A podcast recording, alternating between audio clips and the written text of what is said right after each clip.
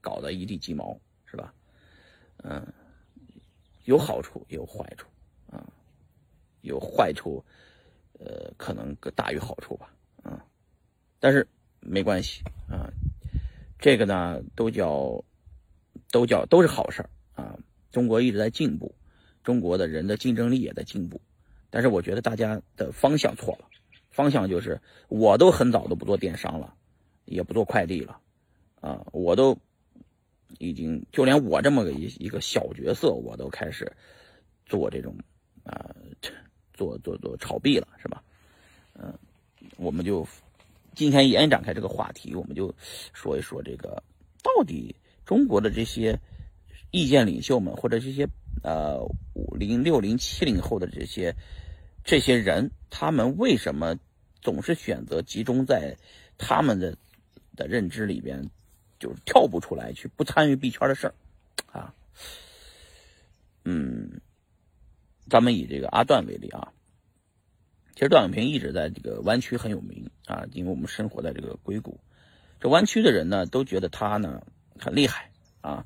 他做了好多这种价格屠夫的事情啊，而且他买了苹果股票赚了很多钱，但是他就对币圈的理解就有点问题，包括对对特斯拉的理解有点问题。呃，他早早的把特斯拉卖掉了，嗯，他认为特斯拉的创始人的这种什么都做啊不够专注，其实他自己也是这样的人，他不就什么都做吗？对不对？手机他也玩，快递他也弄。然后金他他还做玩金融，还还玩这个这个这个这个什么不做啊？但是唯独他对数字货币很理很很很奇怪，他不参与数字货币。呃，什么都玩的人啊，说别人也什么都玩，自己还不玩这个数字货币。他说他不懂啊，不做，嗯，于是不参与。啊呃，这跟巴菲特的有些想法非常相似。这种老派的这群人，他总总总归就认为数字货币总体的规模太小了。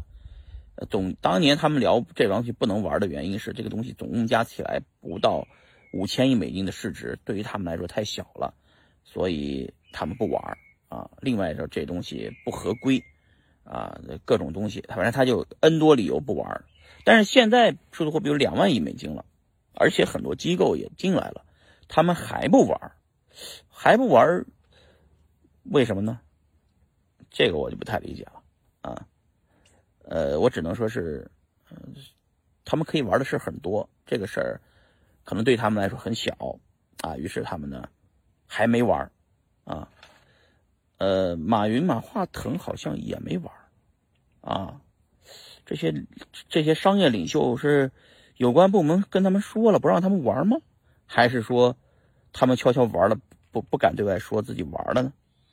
这我很奇怪啊，所以不重要啊。数字货币可能是给了他们一个很好的保护，就算他们玩了，他们也不用公开说自己玩了，因为完全不需要实名啊，就是匿名的，或者是他。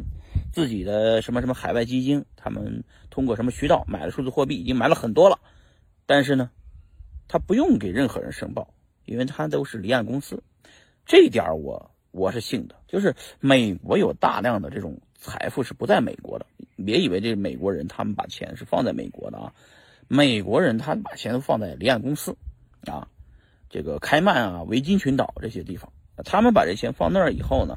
他们在那些那些离岸账户上面持有了很多数字货币啊。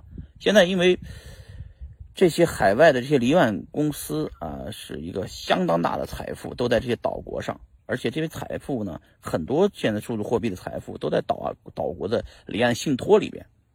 所以呢，我一个判断是，这些人已经买入了，而且还买了不少啊。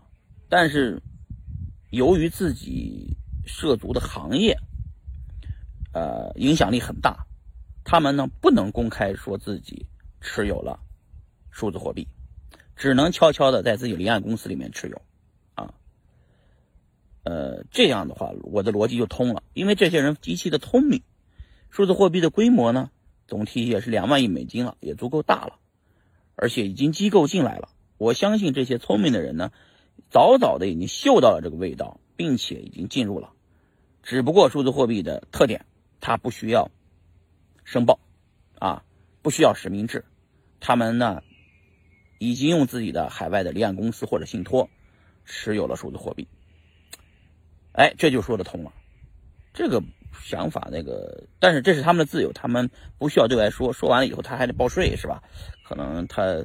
他他他他他他他也不愿意说哪个离岸账户是他他持有的，哪个离岸信托是他这个控制的，可能他一直不想说的原因也就在这儿，嗯，所以这些人，把我称之为知行合一，但是心口不一啊，自己的知行合一啊，就是说他这个肯定是买了啊，而且他认知到了数字货币很牛逼，买了，但是呢心口不一就是。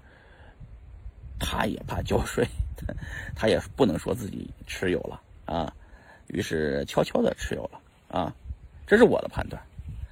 好，呃，今天从我的过去聊电商，以及我为什么玩数字货币啊，以聊到了整个电商行业的命门啊，快递行业，以及中国正在内卷式的这种企业家们之间的这种血拼，是吧？以及。这些人为什么不去玩数字货币？啊，这个问号很大的问号。为什么这么多聪明的中国商业领袖没有玩数字货币？呃，这个问题抛出来，最后我分析出来的结果是，他们应该是已经持有了数字货币，并且这些数字货币只在他们的海外海外的离岸，就是这些账户上的信托里边啊，因为。嗯，这个这个分来分析来分析去吧，就一句话：世界上的财富，可能有相当一部分的财富是大家看不见摸不着的。当，看得见摸不摸得着的，就是些公司，就是些大家看到的这个血拼以及江湖地盘。什么时代都一样，都是那么些的商业领袖在那里抢占地盘儿啊，咱们。呃，他们怎么抢？呃，他们的事儿，管我们老百姓什么事儿啊？我们都是被割的韭菜，是吧？那我们能干的什么事儿呢？我们就是看看他们最终把钱放哪了。他们如果把钱放到像段永平他们是长居美国，把钱放到美股了啊，那你是不是也应该玩点美股？那如果他们悄悄的买了数字货币了，那你们是不是也应该买点数字货币？是吧？反正马斯克这一波是公开的持有了，还有很多人是不公开持有的。马斯克的这种公开持有呢，又不太一样。公开持有了比特币，但说自己没狗狗币，是吧？这个也是一个一个很大的问号。反正今天都是问号。你们今你们今天看完这个节目以后，你们要分析：马云买比特币了没有？马化腾买比特币了没有？啊，李嘉诚买比特币了没有？呃，段永平买比特币了没有？巴菲特买比特币了没有？啊，特斯拉的这个马斯克，马斯克买狗狗币了没有？啊，这些问题抛给你们，你们自己想去吧。嗯，可能我还真的希望他们没买。如果他们没买，这也是我们的机会。他们买了。那你更应该买，是吧？证明这东西大家都看好呗，我之所以会经常思考这个问题，是因为首先整个行业规模太小了，不应该啊，值两万亿美金，这么点人就值两万亿美金，啊，挺大的，说实话，啊。这是数字货币行业太小了，嗯，你们也正好就是在这个数字货币行业里面的参与的一员，那你们，哎，这个觉得这个数字货币行业还有多久？啊，思考一下。行，今儿聊到这儿吧。聊了二十分钟，算是一个比较长的节目了。平时的节目都五分钟就结束了，今天废话比较多，啊，拜拜。